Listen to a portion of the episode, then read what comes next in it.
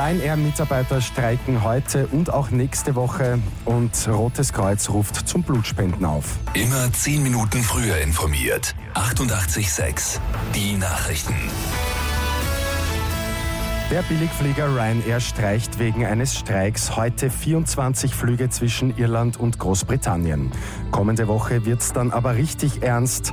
Am Mittwoch und am Donnerstag werden ca. 600 Flüge gestrichen. Betroffen sind Zehntausende Kunden, die von und nach Belgien, Portugal und Spanien reisen wollen. Österreich-Flüge sollen keine betroffen sein. Über die neuen Brexit-Vorschläge aus London diskutieren heute zum ersten Mal unter dem EU-Ratsvorsitz Österreichs ab 11 Uhr die 27 verbleibenden EU-Länder im Ministerrat in Brüssel. London will nach dem EU-Austritt eine Freihandelszone für Waren, nicht aber für Dienstleistungen.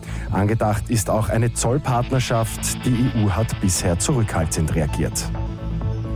Das Rote Kreuz bittet gerade jetzt im Sommer wieder zum Blutspenden. Einerseits ist die Haltbarkeit eingeschränkt, andererseits sind in der Reisezeit weniger Spender im Land, erklärt Johanna Scholz vom Roten Kreuz. Blutspenden sind begrenzt haltbar. Eine Blutspende ist 42 Tage haltbar.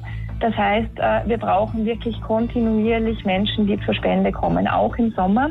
Und im Sommer ist äh, die Zielgruppe der Blutspender schwerer zu erreichen. Blutspenden dauert nicht lange, daher der Appell des Roten Kreuzes, sich, auch wenn das Freibad ruft, kurz Zeit zu nehmen, um Blut zu spenden.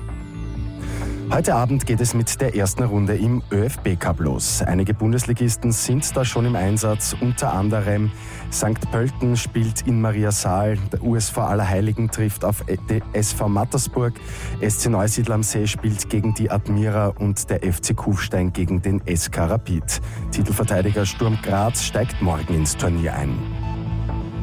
Und gut gegangener Bergungseinsatz der Feuerwehr gestern in Glocknitz. Die gute Nachricht zum Schluss. Eine Frau ist in einen Brunnenschacht gestürzt, konnte nicht mehr selber herausklettern. Feuerwehr und Rettung haben die Frau dann aber bergen können und sie ist unverletzt geblieben.